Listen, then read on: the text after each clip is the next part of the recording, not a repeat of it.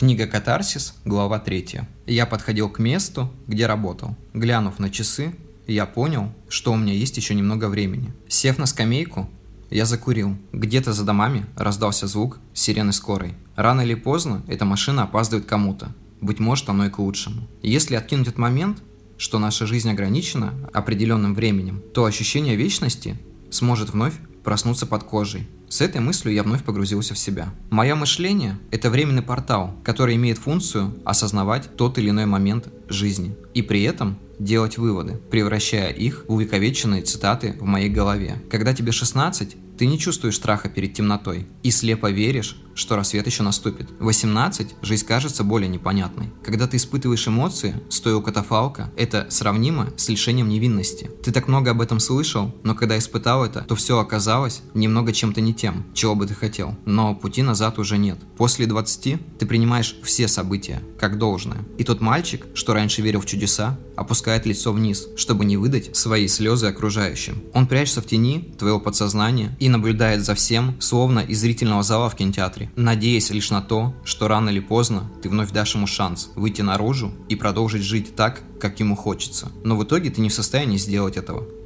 Я столько раз пытался придумать машину времени в своей голове, переместиться в прошлое, изменить будущее, что стал теряться во временной линии своей жизни. Каждый день человек пробуждается в том или ином фрагменте бытия. В ту секунду, на которой я проснулся сегодня, я понимал, что мне предстоит 8-часовой рабочий день котором я должен буду показать отличный результат выполненной работы. Если бы меня спросили, зачем, я бы пожал плечами. Затем отвел бы глаза в сторону и тихо произнес «таков порядок вещей». И был бы прав всего наполовину. Ведь каждый из нас сам выбирает себе путь, даже если часть из нас ссылается на обстоятельства. Жизнь так устроена, что если ты не занимаешь себя чем-то, то начинаешь потихоньку сходить с ума.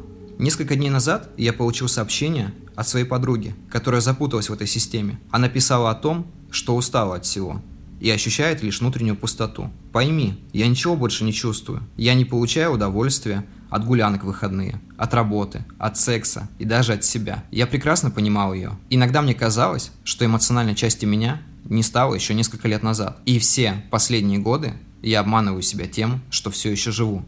Жить и существовать – это довольно схожие понятия на практике, но в теории они очень расходятся.